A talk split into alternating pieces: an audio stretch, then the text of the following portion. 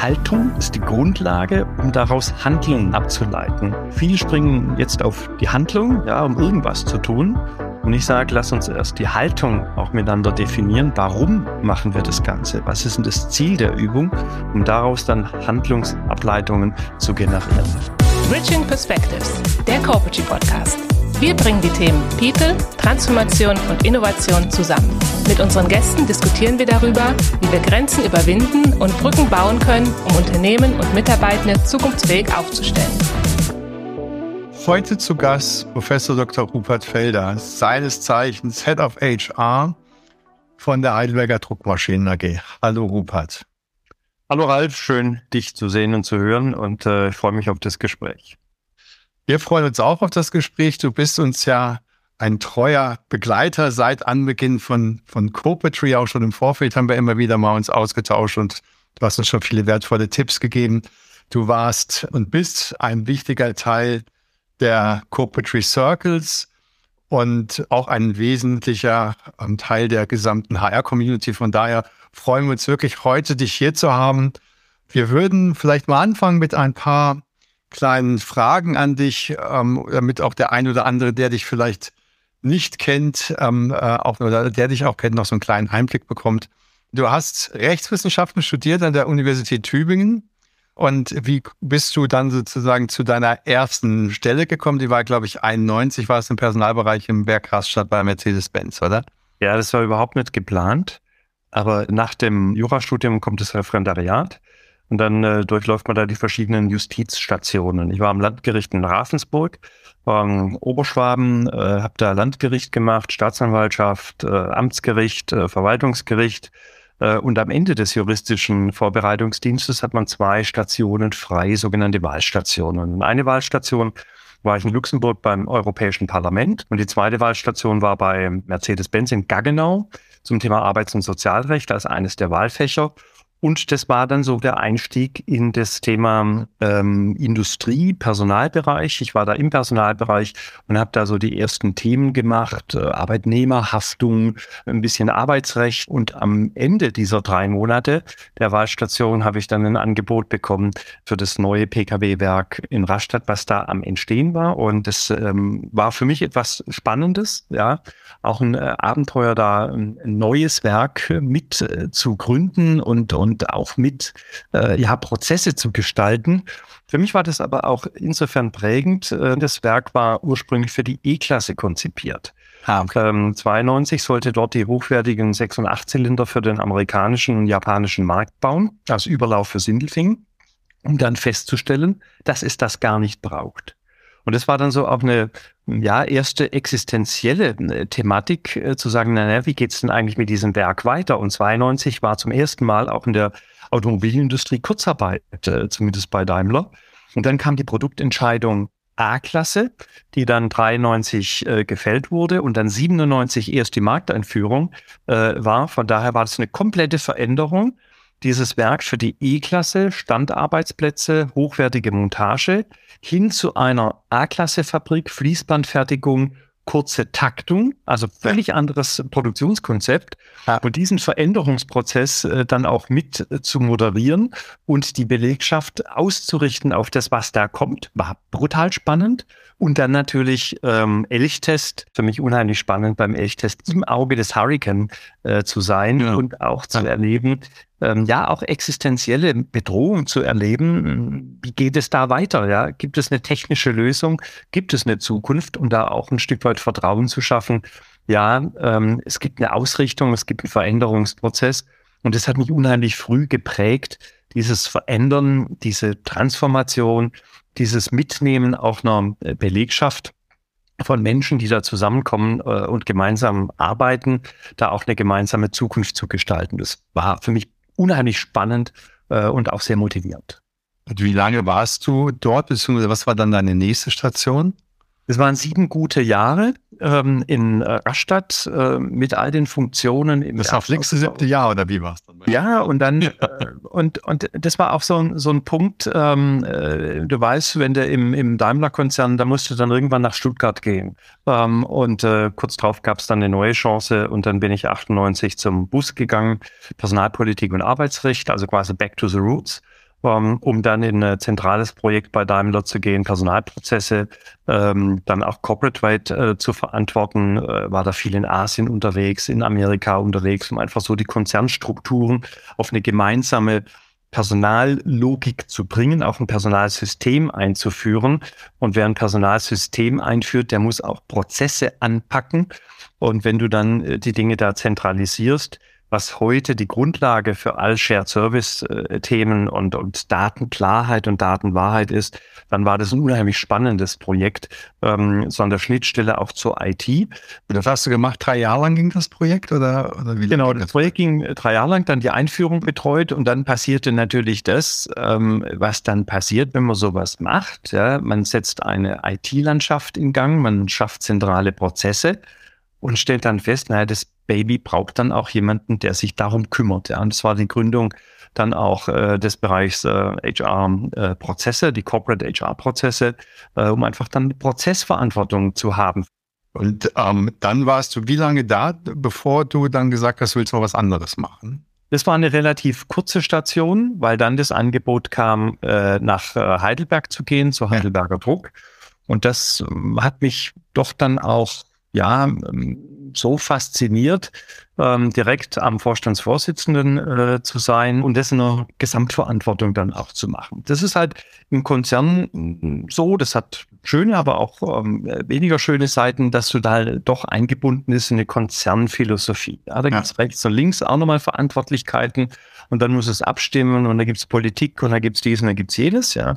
Und es war in einer übersichtlichen Größe dann äh, bei Heidelberger Druck, das waren damals 15.500 äh, Mitarbeiter, äh, etwas, was mich dann auch fasziniert hat, zu sagen, ja, ich kann dann auch Verantwortung so übernehmen, dass ich die Verantwortung für die Gestaltung habe. Aber ich muss es ja. dann auch machen. Ja, Personalleitung heißt, da ist dann niemand, ja, ähm, sondern du machst es und das ist auch eine entsprechende Verantwortung, dann auch aktiv zu sein und die Themen anzustoßen, ja, die, die Veränderungen anzugehen äh, und damit all die Erfahrungen, die man im Lauf dieser Jahre gesammelt hat, dann auch einzubringen in die Verantwortung als Head of HR. Ja. Und du hast ja nicht einen ganz einfachen Job ausgesucht, weil der Heidelberger Druck ging ja schon die Jahre vorher auch durch eine nicht ganz so einfache Phase und du hattest da ja auch nicht nur schöne Situationen, ihr musstet ja auch ein paar muss ja schon noch signifikant abbauen. Und ähm, da gibt es ja durchaus auch Kämpfe, die, von denen alle Bescheid wissen, dass sie sein müssen, aber trotzdem geht dann das ja auch ein bisschen nahe.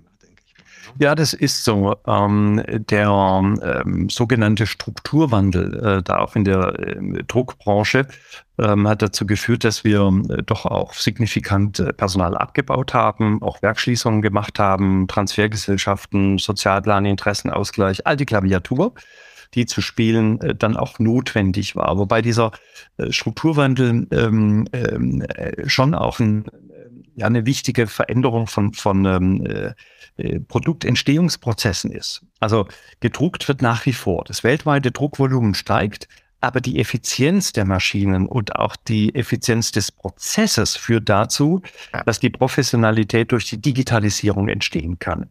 Also die Prozesse, wo ein Kunde zur Druckerei geht, sich ein Angebot machen lässt und dann die Themen dort nochmal bespricht, einen Probeabzug macht und so weiter, die sind Schnee von gestern. Das passiert alles online.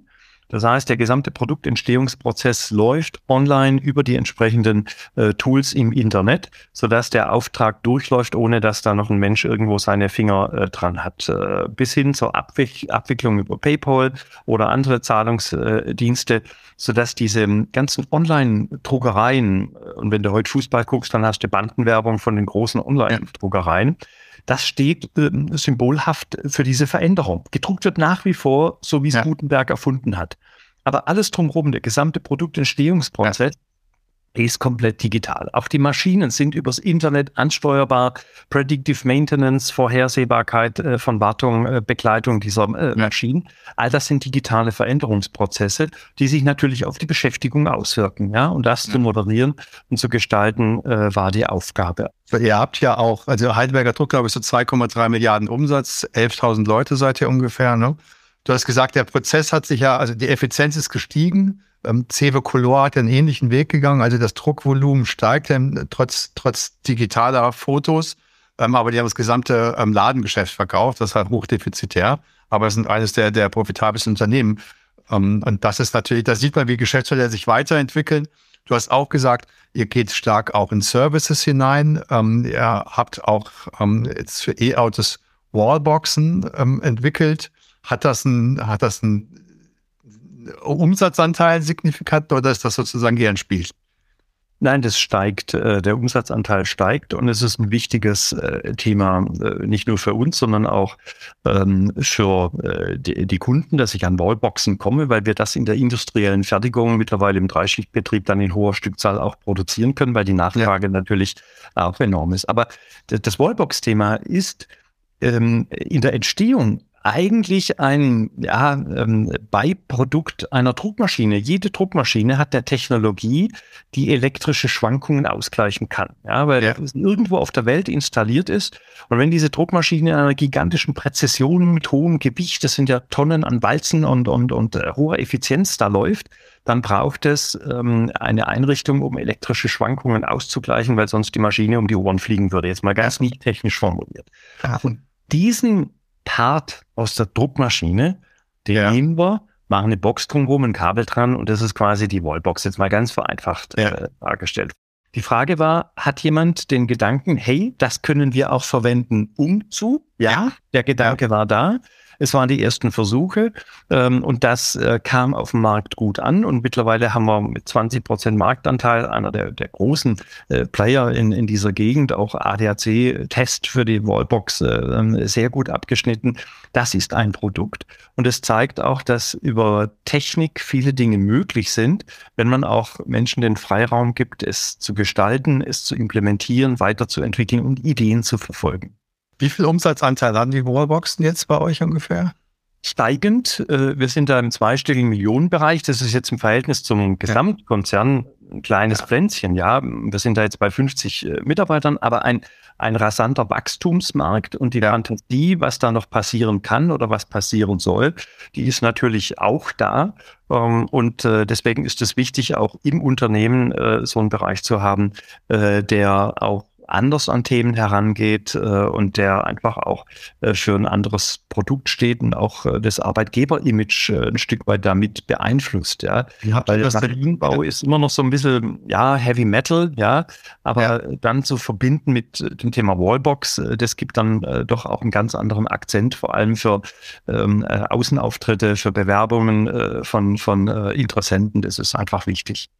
Wie habt ihr das organisiert? Wie, also ist ja total spannend, wenn man irgendwie so große Geschichte als, als großer Druckmaschinenhersteller hat, ähm, dann zu sagen, okay, wir gehen in Services, ist klar, das wird immer stärker und das hat man auch verstanden, aber das ist jetzt noch was ganz anderes. Ist das Zufall? Ähm, wie ist das erlaubt worden, dass man so ein kleines Pflänzchen überhaupt mal entstehen lässt? Das so vom Bridging-Gesichtspunkten finde ich es total spannend. Ja, ja, erst ist es eine Idee, dann ist es ein Prototyp dann ist es ein Produkt, äh, dann gibt's für dieses Produkt erste Interessenten. Ja, du so eine KV, war das ein Zufall oder gibt es, war das systematisch? Gibt es so einen kontinuierlichen Verbesserungsprozess? Ja, natürlich. Also äh, Maschinenbau und wir sind auch Automobilzulieferer, ähm, ist natürlich alles zertifiziert äh, mit KVP, mit all Prozess, Prozessdokumentationen, allem das ist State of the Art. Aber diesen Prozess dann auch zu nehmen und mal auszuprobieren, ähm, das äh, setzt voraus, äh, das auch äh, tun zu dürfen. Ja, das ist auch in der DNA äh, des Unternehmens so ein bisschen ähm, Erfindergeist. Äh, wir haben viele Patente, ja, wir haben technische Innovationen ähm, und von daher ist das ein wichtiger Punkt, ähm, da mal einen Prototyp zu machen, Kunden zu finden. Die Kunden finden das toll, dann erste Aufträge zu kriegen, dann eine Abteilung zu machen. Ähm, mittlerweile ist es eine eigene äh, rechtliche Gesellschaft, ja, äh, mit äh, auch eigenem Gesellschaftsnamen, Amperfied ähm, und äh, etabliert sich äh, zunehmend. Aber es ist im Haus, es ist in der Gruppe äh, und wird damit auch von den Synergien jetzt auch aufs HR heraus ja. bedient. Es ist in unserer Abrechnung, es ist in unserer Personalwelt mit drin, es ist in unserem Personalsystem mit drin. Von daher ein sehr einfacher Gründungsprozess, sodass also auch der Fokus auf die Technik, die Produkte liegen kann und nicht auf die Administration. Also alle administrativen Dinge werden quasi aus dem Haus genutzt, von Finanzen äh, bis hin zur Kantine, ja, all diese Dinge äh, werden aus dem Haus genutzt und dann kann man sich auf das neue Produkt konzentrieren. du hattest mir mal erzählt gehabt, dass ihr einen, so eine Art Inkubator habt, wo ihr auch so digitale Geschäftsmodelle entwickelt, wo auch Services entwickelt. Gibt es den noch oder, oder habe ich das falsch damals verstanden?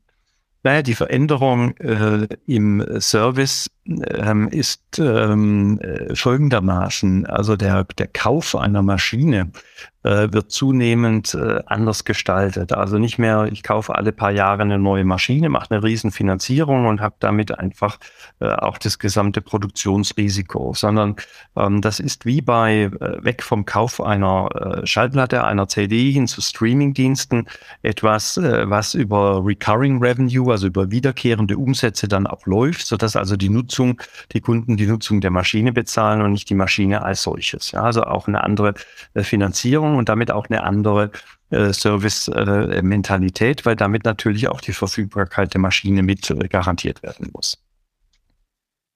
Wir hatten ja über die Wallbox gesprochen wenn wir über Wallbox sprechen, dann sprechen wir natürlich auch über, über Nachhaltigkeit, wenn man über Elektromobilität spricht.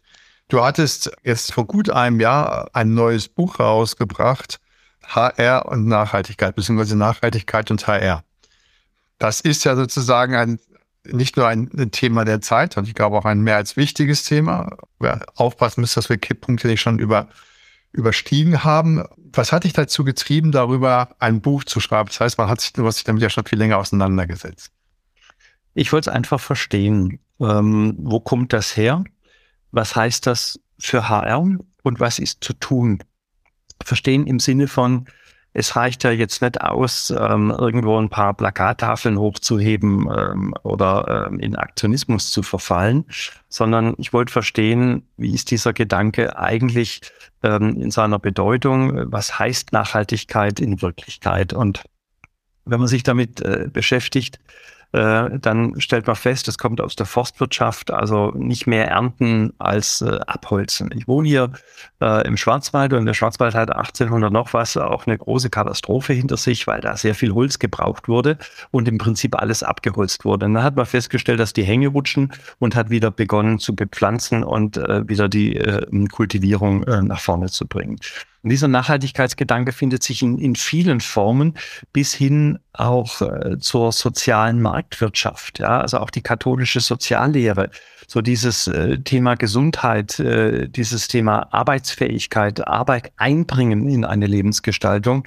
Das sind so die Elemente, die die Grundlage auch für die heutige Nachhaltigkeit betreffen. Und es gab ähm, 2006 einen interessanten Nobelpreis äh, für die Principal Agent Theorie, Wirtschaftsnobelpreis. Und diese Principal Agent Theorie, auch Vertragstheorie genannt, ist nichts anderes als zu untersuchen, wie ist der Vertragsgestaltungsmechanismus zwischen dem Principal, dem die Firma, das Unternehmen gehört, der vielleicht über Generationen hinweg wirtschaften muss, und einem angeheuerten Agent, also einer, der vielleicht mit einem drei, vier, fünf Jahresvertrag ausgestattet ist, der eine andere äh, Herangehensweise auch an Wirtschaftszeiträume hat, der in Quartalen, Börsenberichte, der in Geschäftsjahren denkt und vielleicht in seiner Vertragslaufzeit denkt, aber nicht über Generationen hinweg denkt. Ja. Und diese Principal Agent Theorie versucht diese Ausgleich zwischen ähm, dem ähm, Prinzipal, der, der über Generationen hinweg denken muss, und dem, der angeheuert wird und ähm, äh, eigentlich das Geschäft führt,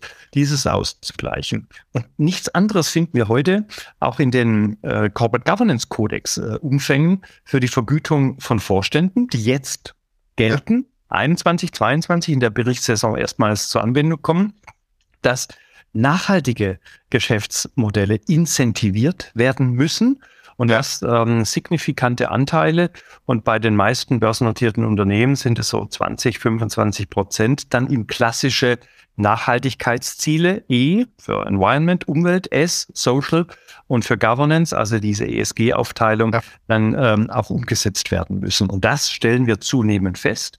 Und dieser Weg wird weitergehen, also auch für kleinere Unternehmen, für Mittelständler.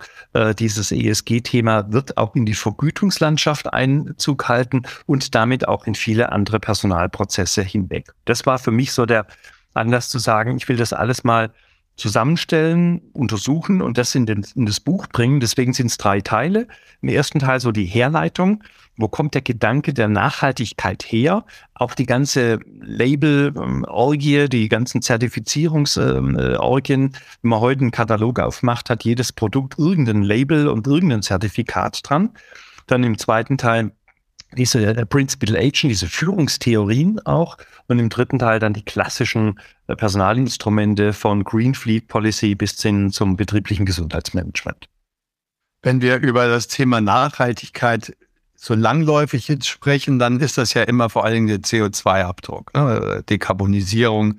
Also das ist ja das, wo, wo, wo alle drüber sprechen. Wenn wir jetzt ähm, Du hattest das ESG gesagt und manche sagen People, Planet, Profit. Also diese Dreiteilung so ein bisschen, wir müssen uns über alles, wir müssen uns um, um alles kümmern. Ähm, wenn du sagst nachhaltiges HR, was, was verstehst du darunter? Was sind für dich so die Punkte? Das ist vielleicht die eine Frage. Und die andere Frage ist, wo ist denn der große Unterschied zwischen Nachhaltigkeit und Langfristigkeit? Weil Manchmal habe ich das Gefühl, dass viele der Punkte, die wir haben, sind doch eigentlich gute Unternehmenspolitik, auch schon bevor man es mit dem Label Nachhaltigkeit versehen hat, oder?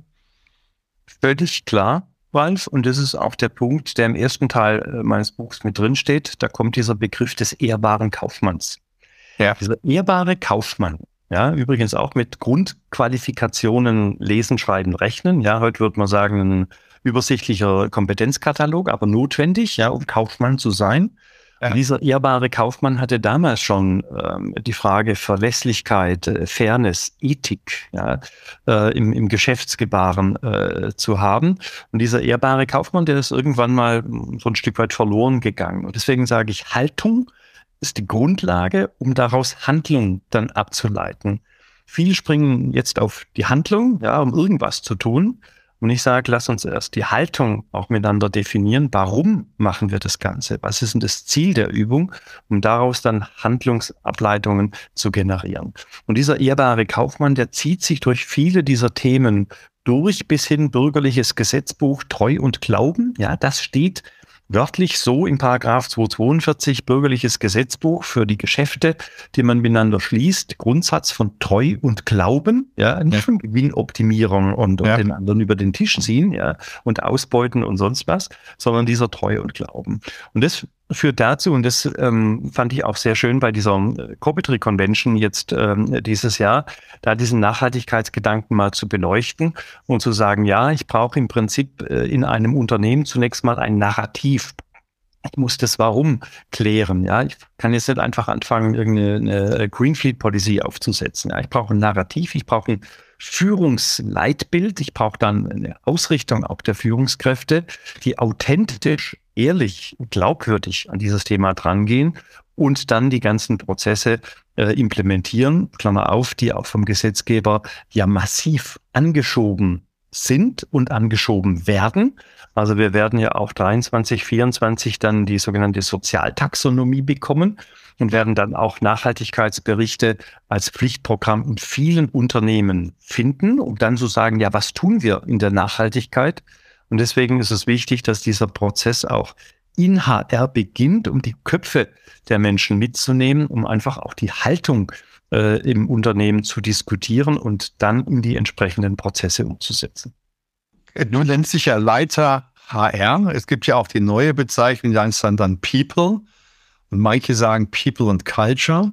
Ähm, wobei in meinem Verständnis nach in dem Culture-Bereich ja auch viele Bereiche drin sind, die nicht zwangsläufig in dem klassischen HR-Bereich verankert sind. Ne? Weil viele Kulturthemen ist die Frage, ob das fair wäre, HR zuzuordnen oder ob man sagen müsste, na, die Grundentscheidungen müssten ja oben auf der Geschäftsführungsebene in der Regel mit sogar mit Backing von Seiten der Gesellschafter sein, weil sonst bist du ja gar nicht in der Lage, gewisse Dinge umzusetzen, wo eine gewisse Langfristigkeit dahinter steht. Ja. Ähm, wenn du von Haltung sprichst, ähm, wie würdest du sagen, wie, wie, wie hat man das umzusetzen? Weil das andere ist ein Resultieren, das sind dann To-Dos, wenn man so möchte. Aber du sagst ja, die Haltung ist das Entscheidende, weil da bin ich in Zweifelsfall auch bereit, als Unternehmen Dinge zu machen, die mir kurzfristig vielleicht eher meinen Profit etwas schmälern, aber wo eine ganz andere Logik dahinter geht, wie ich eigentlich umgehe und wie, wie ich eigentlich mich, welche Verantwortung ich haben möchte und übernehmen möchte als Unternehmen. Also ehrlich gesagt ist es mir völlig wurscht, wie das heißt. Ob das äh, HR, People Culture ähm, oder sonst äh, was heißt.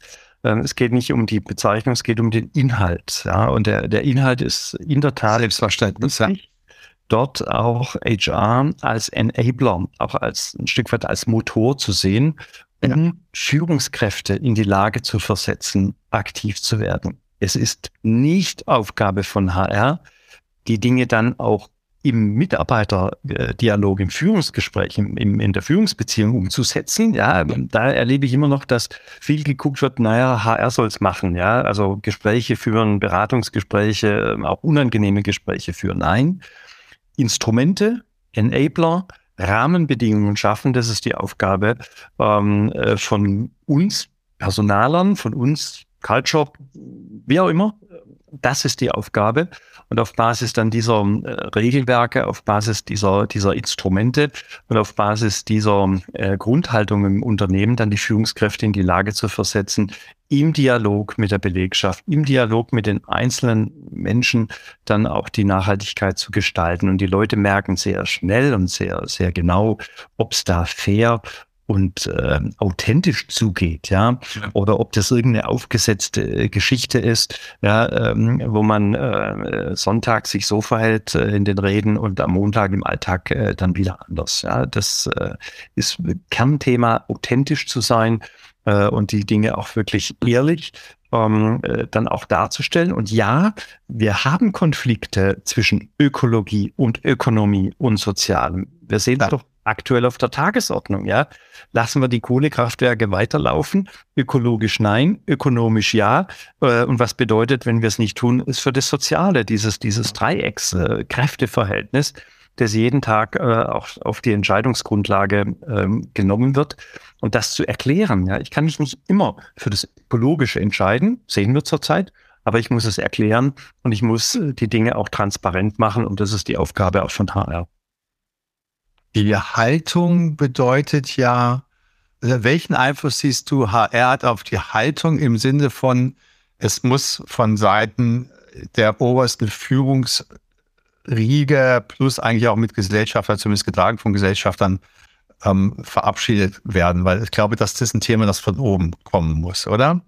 Jetzt sagen wir mal die Haltung, die Grundhaltung, das Verständnis dafür, oder? Völlig d'accord. Die Kultur entsteht ähm, nicht, indem ich auf PowerPoint irgendwas runterschreibe, sondern Kultur entsteht durch tägliches Zusammenarbeiten von Menschen. Und Menschen passen zusammen oder passen nicht zusammen, haben eine gemeinsame Grundhaltung oder haben sie nicht. Und deswegen ist es wichtig bei der Auswahl auch von Führungskräften und bei, bei dem Entwickeln von Führungskräften, dort für eine notwendige Passung äh, zu sorgen. Ja, dass, dass ähm, wirklich auch äh, da bei aller Bereicherung durch Verschiedenheit, aber dass eine Grundkonstante, ein Grundverständnis äh, da ist und gemeinsam dann auch Pläne zu schmieden, gemeinsam auch in die Zukunft zu gehen und wirklich auf einer Basis äh, das ist die Basis, die da entsteht äh, durch das kulturelle Miteinander, dann auch auf dieser Basis die Tagesgeschäfte anzugehen. Wenn du von Handlungen sprichst, was würdest du, du hast ja auch in deinem Buch ein Kapitel, wo es wirklich um Ideen und Vorschläge geht. Welchen Beitrag kann HR in der Nachhaltigkeit leisten? Hast du so ein paar Ideen, Tipps, die du so ein bisschen mit unseren Zuhörern teilen kannst, wo du sagst, lass mal in die Richtung nachdenken? Relativ einfach angegangen werden kann, das ganze Thema Gesundheit. Ja, Gesundheit und Wohlbefinden. Wohlbefinden nicht im Sinne von Rotwein, Lagerfeuer und, und äh, auch schön spannend, auch schön. Ja, aber Wohlbefinden im Ausgleich zwischen Anforderung und Leistungsfähigkeit. Also ein Mensch, der überfordert wird, indem das, was ich verlange, nicht geleistet werden kann, ist überfordert Stress. Ein Mensch, der mehr kann und unterfordert wird, ist im negativen Stress. Deswegen ist Wohlbefinden immer dann, wenn die Balance gehalten wird zwischen Anforderung und Leistungsfähigkeit. Und das gilt für vieles andere auch, die Balance zu halten. Das ist Wohlbefinden, das ist Gesundheit, das ist die Grundlage für Leistungsfähigkeit. Und das bewusst zu machen und zu sagen, ja, äh, lass uns gucken, wie denn Anforderungen und ähm, äh, das äh, Leistungsvermögen des einzelnen Menschen zusammenpassen. Wie können wir unterstützen, indem wir auch Gesundheitsaspekte nehmen Und da ein ganz pragmatischer Tipp, ähm, geht auf die Krankenkassen zu. Jede Krankenkasse, Krankenkasse hat ein Präventionsbudget, äh, gesetzlich geregelt äh, und kann dort auch Initiativen mit einbringen. Guckt euch den äh, Krankenbericht an, den Krankheitsbericht an, den die Krankenkasse macht, weil die die Diagnosen haben, die haben die statistischen Kennzahlen ähm, natürlich nur, wenn es eine große Krankenkasse ist, die, die im Unternehmen vertreten ist, dann kann man da auch Krankheitsbilder äh, angucken. Also bei uns beispielsweise Rücken, Muskel, Skelett ist Krankheitstreiber Nummer eins. Ja, das muss ich mir angucken und dann überlegen, was könnten denn Handlungsthemen sein. So haben wir beispielsweise ein Präventionszentrum äh, eingerichtet, direkt neben der Produktionshalle mit entsprechenden Gerätschaften, tolle, moderne Geräte, wo ich in einer kurzen Übungssequenz Rücken, Muskel, Skelett behandeln, bearbeiten kann, um genau stabilisierend auf dieses Thema äh, entsprechend einzuwirken. Bis hin zur Frage gesunde Ernährung, gesunde Pause, ähm, äh, Apfelangebot, regionale Küche äh, in der Kantine, all das sind so kleine Bausteine, die in das Thema Wohlbefinden und auch Gesundheit äh, mit äh, einzahlen können bis hin zum Thema Impfangebot bei Corona. Wir haben also mehrere tausend Aktionen gemacht, äh, Impfungen gemacht, äh, auch Angehörige mitgeimpft, äh, um einfach auch das Gefährdungsrisiko hier abzusenken. Das heißt, sagen wir Nachhaltigkeit, eine Teil ist Gesundheit. Ähm, welche anderen Bereiche siehst du noch? Recruiting, glaube ich, Personal, Personalentwicklung sind wahrscheinlich auch wesentliche Punkte. Wen stelle ich überhaupt ein? Daher zunehmend ist es relevant, als Unternehmen auch zu zeigen und zu sagen, äh, bin ich nachhaltig unterwegs oder nicht. Für, äh, Im Bewerbungsverfahren ist das zunehmend von Relevanz, ja, weil die Unternehmen aus meiner Sicht aus vier Ebenen unter Druck geraten. Ebene eins ist der Finanzbereich, ja, Analysten, ähm, äh, Bewertungen, ähm, Finanzwelt schaut, seid ihr nachhaltig unterwegs, ja, EU-Taxonomie. Ähm, und äh, davon ist die Finanzierung abhängig. Zweitens Kunden. Die Kunden fragen, wie gut sind eure Produkte in Richtung äh, Nachhaltigkeit äh, unterwegs? Also auch für uns die Maschinen. Kann ich damit energieverbrauchende Druckereien senken? Ja. Kann ich dort auch äh, Makulatur senken? Ja. All das sind äh, Produktthemen, die von den Kunden nachgefragt werden. Mhm. Das dritte ist der Gesetzgeber, der mit Normierung, mit Vorschriften reagiert, zwingt. Und das vierte, ähm, Krafteinwirkung, kommt äh, aus der Belegschaft intern, ja, bestehende Mitarbeiterinnen und Mitarbeiter und natürlich aus dem Bewerbermarkt, dort als Arbeitgebermarke zu sagen, hey, äh, ich bin durchaus ein Unternehmen, das Nachhaltigkeit in Großbuchstaben nicht nur schreibt, sondern auch macht. Du siehst hier folgende Angebote bis hin zum E-Bike äh, und dergleichen mehr, ähm, weil das äh, zunehmend auch als Arbeitgebermarke von Relevanz ist. Auf der Corporate Convention war ja, haben wir ja auch über das Thema Nachhaltigkeit gesprochen. Da warst du auch in einem, an einem Podium mit Stefan Fischer und Miriam Schilling da. VD ist ja die Marke dahinter, die ja schon sehr langfristig sich um Nachhaltigkeit auch bemüht, das auch, auch aktiv vermarktet zeigt, was ich auch gut finde. SAP ist ja auch ein spannendes Beispiel, wenn es darum geht, dass ein Teil der Vergütung des Vorstandes mittlerweile an Nachhaltigkeitsziele gekoppelt ist.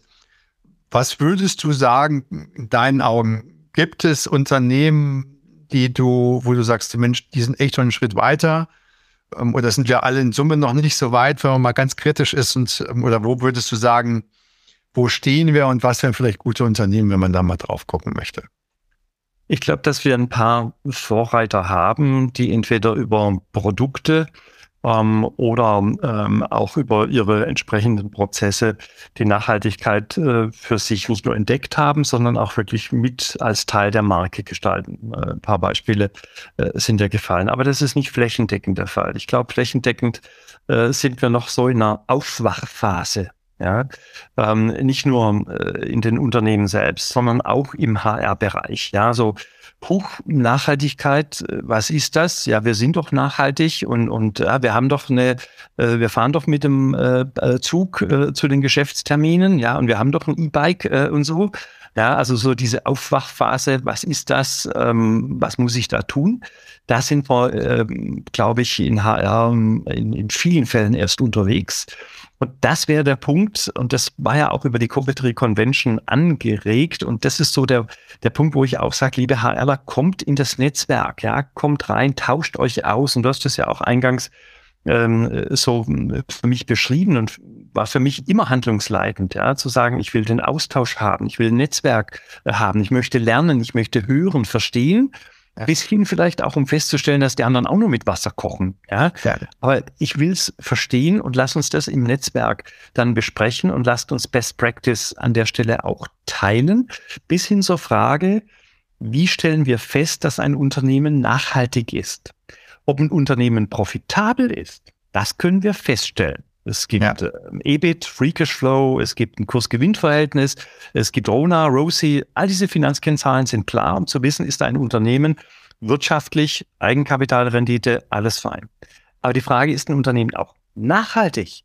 Da haben wir nur PowerPoint, Wölkchen und im Augenblick ähm, Nachhaltigkeitsberichte, die sehr viel Prosa beinhalten ja. und an vielen Stellen noch nicht wirklich konkret sind und schon gar nicht vergleichbar sind. Also was ist der Unterschied zwischen Unternehmen A und B als quasi Nachhaltigkeitskoeffizient, ja, ähm, und das messbar zu machen, das transparent zu machen, vergleichbar zu machen, das ist, glaube ich, eine gigantische Aufgabe in HR. Ähm, und äh, dazu würde ich gerne auch mit, mit einladen, dass wir da versuchen, Standards zu setzen, Normierung äh, zu setzen, so wie es im Finanzbereich gang und gäbe ist. Ja, das auch äh, für die Nachhaltigkeit und auch für den Personalbereich äh, zu definieren, um zu sagen, woran mache ich Nachhaltigkeit fest? Wie ist dieser Reifegrad? Ja, und das war ja auch eine der Diskussionen äh, auf der Corporate Convention, wie ist der Reifegrad im Unternehmen? Ja, bin ich noch bei Ansage? Erstmal Transparenz. Genau, genau. Also ich finde, Transparenz ist ein ganz wesentlicher Punkt ähm, den überhaupt zu schaffen. Ähm, und selbst wenn man eine eigene Transparenz hat, ist ja die Vergleichbarkeit.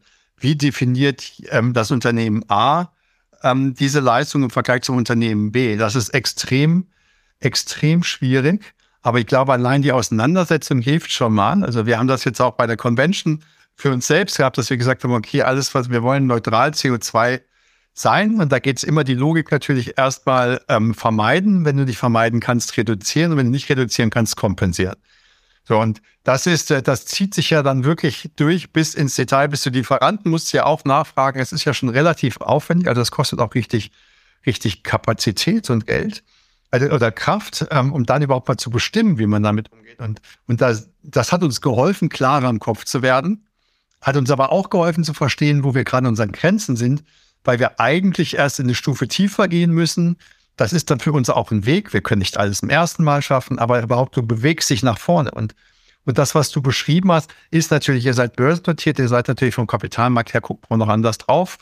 Ähm, aber mittelständische Unternehmen tun sich da, so wie wir es sind, auch wirklich schwer, weil wir auch gar nicht richtig viel Hilfe haben und auch erstmal übergucken müssen, wie, wie gehen wir denn da überhaupt vor und nach was messen wir uns und wer kann uns da eigentlich helfen? Und ähm, von daher ist das, finde ich, teilweise echt noch ein sehr anspruchsvoller Weg, aber wir müssen uns sehr, sehr schnell ähm, auf den Weg machen, sonst wird es sehr, sehr schwierig. Ja, du hast recht. Also die, die 17 SDG, ähm, die Sustainability Development Goals der, der ähm, Vereinten Nationen, sind sehr breit gefasste Überschriften. Ja, Gesundheit, Qualifizierung, Lohngerechtigkeit, keine Kinderarbeit. Das sind relativ weit gefasste das konkret für den betrieblichen Alltag des Unternehmens XY in einer konkreten betrieblichen Situation runterzubrechen, das ist die verdammte Aufgabe. Oder auch ähm, ESG, ja, das sind nur drei Buchstaben. Äh, was verstehen wir denn im S unter Social? Was sind denn die HR-Themen, die dann auch in den Nachhaltigkeitsberichten auftauchen müssen? Also auch Berufsausbildung ist für mich nachhaltig. Wir haben jetzt 100 neue Azubis begrüßt. Die fangen jetzt 1. September 22 an. Die werden 26 dann Facharbeiter sein und haben eine betriebliche Zukunft. Hoffentlich bei uns, ja, mit einer auch veränderten Qualifizierungswelt. Das, was sie heute lernen, werden sie in Bruchteilen nur brauchen in 30 Jahren. Aber die Bereitschaft, sich zu verändern, das ist Nachhaltigkeit, ja. Ähm, und deswegen ähm, ist es wichtig, dass wir da an der Stelle auch miteinander das Bewusstsein schärfen.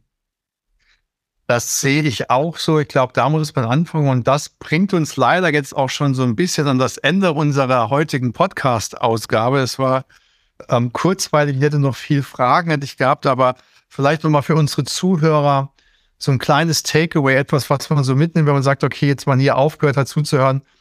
Worüber sollen sie vielleicht Gedanken machen, beziehungsweise was würdest du vielleicht als Empfehlung geben, wo kann man anfangen? So als, als Tipp sozusagen von Rupert. Also ist es, glaube ich, wichtig, ähm, mal äh, zu gucken, wie machen andere Unternehmen das. Lest einfach auch mal den einen oder anderen Nachhaltigkeitsbericht. Die sind alle im Netz abrufbar von großen Firmen.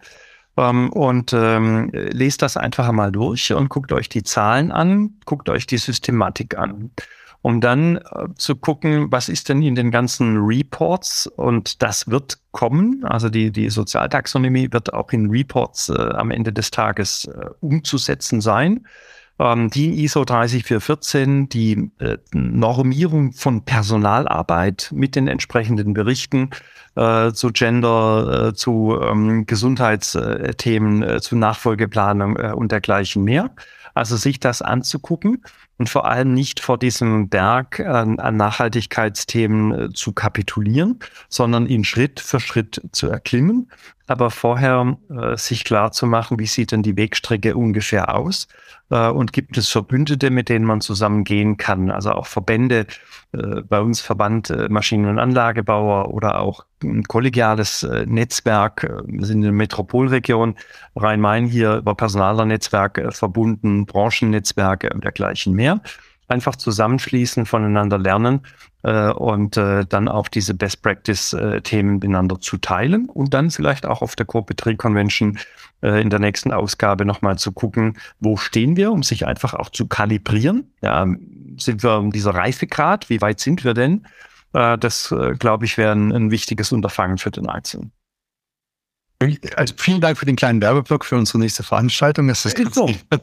Nein, das ist absolut. Es gibt ja auch die Corporate Tree Circle, einen Circle Nachhaltigkeit. Wir haben gesagt, das ist so ein wichtiges Thema. Da bist du ja freundlicherweise auch, auch wieder dabei, ähm, wo wir dieses Thema einfach auch nochmal von rechts und links beleuchten. Wer Lust hat, dort mitzumachen, ähm, sich inspirieren zu lassen oder einfach auch im Austausch zu gehen, was, ähm, wo ist der Stand, was sind die Gedanken, ist auch immer jederzeit herzlich eingeladen ich denke, sich damit auseinanderzusetzen und mit einer Kleinigkeit zu beginnen, ähm, ist besser als, als einfach nur zu sagen, wir müssten was tun. Ich glaube, das ist der, der wichtigste Schritt, einfach anzufangen an der Stelle. Lieber Rupert, ich danke dir ganz, ganz herzlich für deine Zeit. Vielleicht können wir das nochmal wiederholen. Ich danke dir für all den Input und, ähm, und deine Gedanken und auch deine, deine wirkliche Tiefe, die du, die du da für dich selbst an den Tag gelegt hast, ähm, um dieses Buch zu schreiben, um einfach mal zu verstehen, was ist Nachhaltigkeit, was kann man machen. Vielen herzlichen Dank. Sehr gerne, lieber Ralf, vielen Dank. Ja, Personalarbeit ist nicht ein Job, sondern ist eine Profession, das man mit Leidenschaft und Augenmaß machen muss. Und dann macht es auch Freude, äh, da diese, diese Arbeit zu tun. Von daher vielen Dank für die Einladung und alles Gute.